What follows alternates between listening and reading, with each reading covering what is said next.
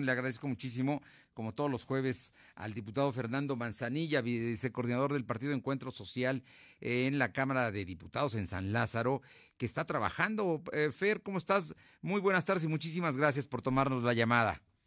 Bien, muy bien, muy bien, Tocayo. Aquí este, con mucho gusto de platicar contigo, con el auditorio. Oye, de, Tocayo, eh, a principio de semana em, tú insististe muchísimo en un asunto que parece que se está volviendo ya una realidad, que los pacientes con COVID tengan la comunicación eh, disponiendo de tecnología con sus familiares en los hospitales, porque resulta que tú veías que entraba al hospital y ya no sabías si lo ibas a volver a ver, ni siquiera platicar con él, porque además los eh, eh, familiares no pueden ingresar debido al, al alto riesgo de contagio que hay. Bueno, justamente, mira, no es un tema nuevo en este tema de la pandemia, sí lo es en el caso de México. Incluso eh, tú recordarás que hace algunos días estuvo circulando por WhatsApp este eh, y por Facebook una grabación justamente del Hospital General de las Américas donde los familiares irrumpieron dentro del hospital justamente porque no tenían información de, de, sus familiares. Sí, esto ocurrió el viernes, ¿no? El viernes de la semana pasada. Efectivamente, fue, fue, un tema muy trágico además porque entraron y empezaron a encontrar este pues, literalmente bolsas de, de cadáveres, bolsas de, de muertos y entonces pues fue una cosa digamos terrible hasta desde el punto de vista sanitario porque bueno pues son zonas que están infectadas y la gente estaba entrando ahí. Entonces qué es lo que vamos a empezar a vivir vamos a empezar a vivir lo que ya se ha vivido en algunos otros países de otras latitudes en Europa y demás donde eh, eh, eh, pues lamentablemente los los pacientes que están internados en, digamos con la condición del coronavirus no pueden ver a sus familiares por el alto contagio, es más, no pueden ver absolutamente a nadie, solamente son tratados por los propios trabajadores del sector salud. Entonces, en primer lugar, pues eh, en muchos casos no hay comunicación y esta gente, bueno, pues también requiere comunicarse con sus seres queridos, los seres queridos también necesitan saber cómo están sus familiares y bueno, pues parte de ese tema es que existe una comunicación abierta y lineamientos y protocolos claros que garanticen que los pacientes enfermos con el COVID y en particular aquellos también que tengan condiciones más críticas tengan la posibilidad de comunicarse con sus familiares. Esto llega también al extremo de los pacientes ya que estén en fases terminales.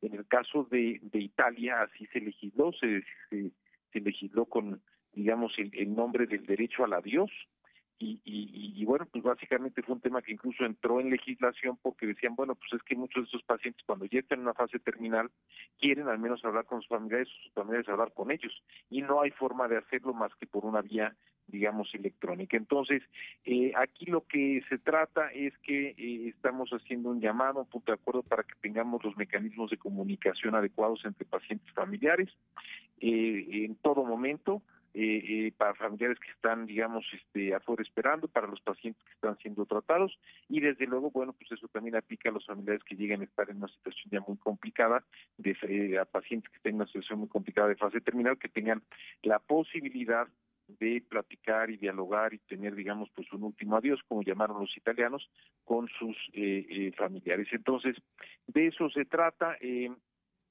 eh, lo que lo que estamos llamando pues es a que el sector salud tenga los eh, elementos tecnológicos, los protocolos adecuados justamente para que esa comunicación se pueda dar.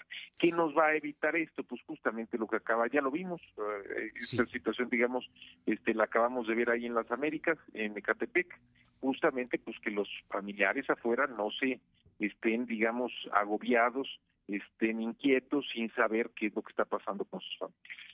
Oye, por lo pronto el Seguro Social, el director Zoe Robledo, eh, ya dijo que se van a implementar en los hospitales del Seguro Social.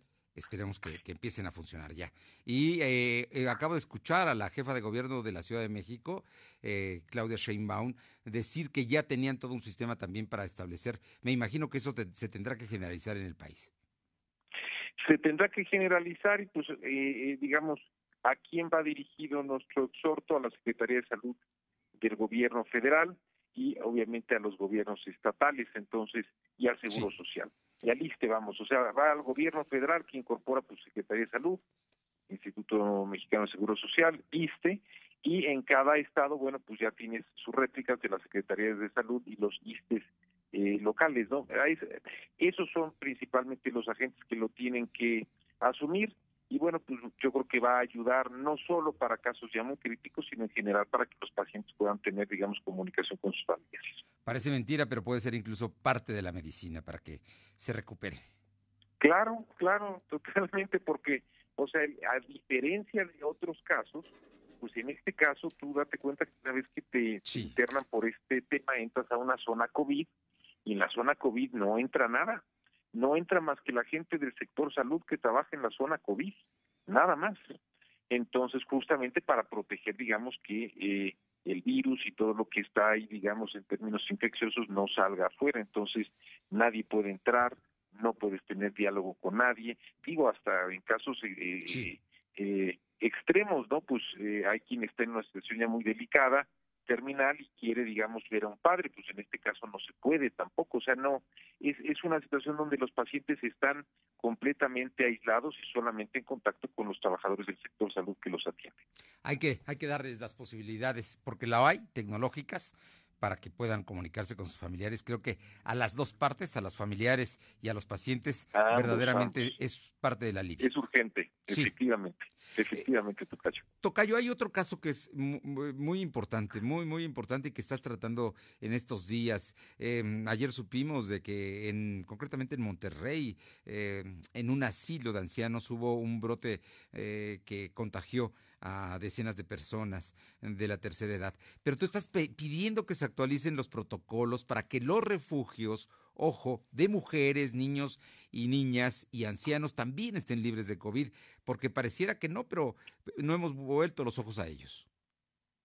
Mire, en el caso de España, gran parte de los fallecidos fueron gente de la tercera edad y gran parte de ellos eh, era gente que estaba en los asilos de ancianos. Se generaron contagios dentro de los propios asilos de ancianos. Es la población más vulnerable y bueno, en ese caso si se contagia uno, pues como todos están juntos, son digamos ancianitos que están juntos, pues entonces las posibilidades de contagio son mucho mayores. En el caso de México, nosotros lo que estamos diciendo es que está incrementándose mucho el tema de las denuncias por violencia doméstica. Cada día cerca de 4.000 mujeres piden auxilio telefónico y según las cifras oficiales en marzo de este año tuvimos la cifra más alta de denuncia de violencia doméstica desde enero del 2015 y eso fue en marzo, pero ahorita que salgan los datos de abril seguramente estaremos ya más altos. Y es que la, la realidad es que el confinamiento y la crisis lo que están generando pues es un incremento en las agresiones contra mujeres y niñas que es lo que estamos viendo durante estas semanas de la emergencia. Por eso es lo que estamos eh, eh, exhortando es que en muchos casos estas mujeres, estas niñas están buscando refugios para ir, pero los refugios pues en muchos en, muchas situaciones no están no eh, viven o sea eh, operan bajo condiciones de hacinamiento y no tienen protocolos claros. Entonces, los refugios, por ejemplo, para estas niñas y mujeres, o los refugios para ancianitos, cualquier tipo de refugio, los refugios para migrantes, se pueden convertir a su vez en focos de infección. Lo acabamos de ver en el caso de Singapur. En el caso de Singapur, las medidas aplicables, aplicadas habían dado buen resultado. Era uno de los países, pudiéramos decir, medio ejemplo y de repente tuvieron un, rebote, un rebote, rebrote, digamos, un brote nuevo.